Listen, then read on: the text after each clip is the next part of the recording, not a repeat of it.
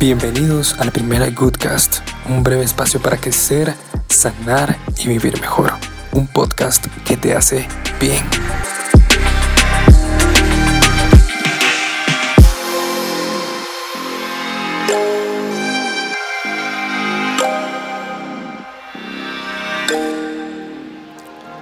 Bueno, ¿cómo estamos? Mejor cada día, ¿no? bueno, perdón por la tardanza de este episodio, pero se volvió a grabar, por eso tardó estar al aire. Y sale este episodio por una reciente sesión de crecimiento personal donde pude ver que hay cierta tendencia al conformismo, negligencia psicológica cuando las cosas se ponen difíciles. Profundizar un poco en el tema. El primer episodio trató de profundizar en uno mismo para conocer sus virtudes en función de mi propósito, ¿no? Lo que en verdad quiero lograr en esta vida, lo que me va a hacer feliz en el camino de esta vida, entre comillas, ¿no? Y el segundo, pues, a responsabilizarse de lograr este propósito sin depender de alguien más.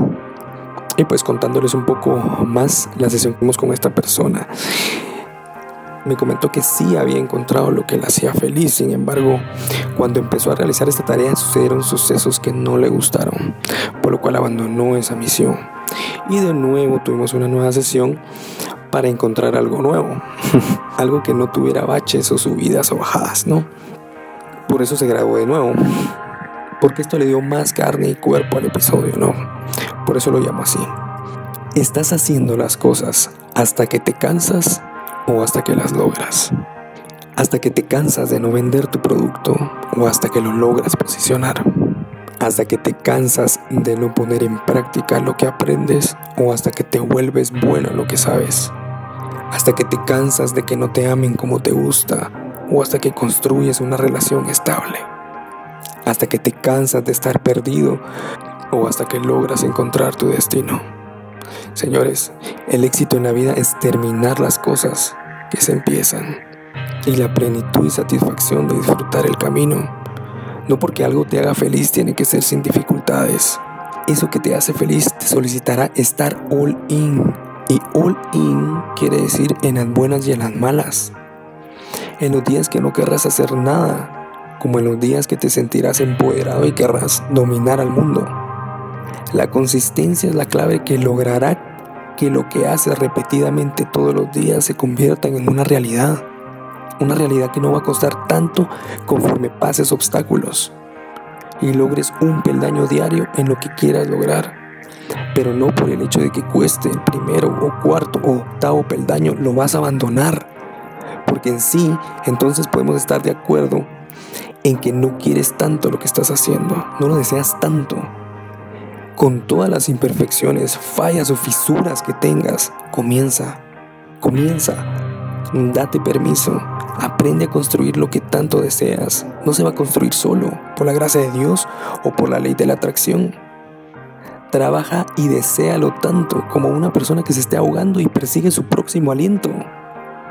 Porque seamos honestos, ¿cuántas personas empiezan a trabajar en su sueño con la derrota en la mano ¿Cuántas personas empiezan una relación amorosa pensando que no va a funcionar desde el primer día? ¿Cuántas personas quieren dejar un vicio pensando se recaerán al poco tiempo?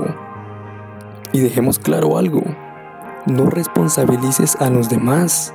No crees una proyección, una excusa o un pecado. Lo que no haces o dejas de hacer también es responsabilidad tuya. Y por favor, dejaré algo bien claro también porque en este punto ya estarás pensando contarme la historia del por qué no empiezas, del por qué no lo haces. Antes que pronuncies algo, quiero preguntarte algo. ¿Cuentas tu historia para justificar o para inspirar? ¿Cuentas la historia del por qué los demás no te dejan para justificar que ya no haces nada?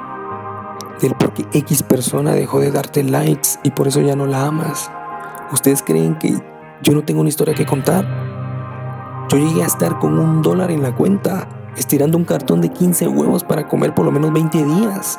En el bolsillo de mierda acumulada tenía un padre sufriendo tres diferentes tipos de cáncer y para cerrar la noche con broche de oro, epilepsia. Sin poder adquirir medicina ya que costaba alrededor de 80 dólares la caja. 500, ¿qué? 80 quetzales por ahí. Hundido, sin siquiera tenedores, un perro que me moviera la cola pero las fuerzas que no tengas para mantenerte de pie se piden de rodillas. pero desde la responsabilidad y gratitud.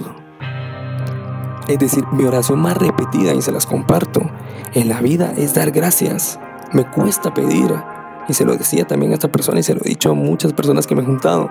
Me cuesta pedir porque sé que la mayoría de situaciones tangibles dependen de que yo las realice. Dios ya me concedió las virtudes. Solo me tengo que poner a trabajar. En ningún momento me quejé. Es más, yo dejé de ser epiléptico porque me lo propuse mentalmente. La mente hace grandes cosas si te responsabilizas en trabajar para cambiar tu realidad. Y de nuevo les pregunto, ¿quieres tener la relación perfecta? ¿Quieres el trabajo perfecto? ¿Tú quieres dejar ese vicio? ¿Quieres llegar a ser feliz? ¿Quieres ser exitoso? Ponte a trabajar. Estamos en una era donde todo es rápido, donde no se muestra ni se valora el proceso, solo el resultado, la foto bonita, los 1500 likes, etc. Viven en espera del milagro, de esa situación perfecta. ¿No crees que ya con solo abrir los ojos se te está concediendo ese milagro? Con ya tener un día más para poder realizar eso que tanto deseas. Y miremos del lado religioso, de igual manera la historia la historia de la resurrección de Lázaro. Jesús, ¿qué le dijo? Levántate y camina. Y no le dijo ponte a agradecer, a pedir, a rezar, a quejarte o divagar. Solo le dijo ponte a hacer lo que te toca hacer ahorita. Y si aún en tu cabeza ronda tu historia para excusarte, por favor no lo hagas. Esa historia guárdatela, que te empodere a ser mejor para ti y los demás, para tu propósito. No como queja, no para decir, ah, por eso no lo he hecho, por eso no he empezado, por eso sigo tomando, por eso tal cosa. No te concentres en sanar el sentimiento, concéntrate en trabajar para sanar la causa y con ello trabajar y cambiar tu historia. Y si te duelen mis palabras o te parecen fuertes, es porque te enseño la verdad. La verdad no es una perspectiva o algo subjetivo, es un hecho, un dato que transforma por eso duele. Ahí es donde nos damos cuenta que algo es verdad. Porque duele sana, transforma y nos hace crecer. Necesitas aún más motivación. Ve a un cementerio y date cuenta de todos los que ya no son capaces de hacer lo que querían hacer o lo que tú podrías estar haciendo y no lo estás haciendo. Hasta el próximo episodio.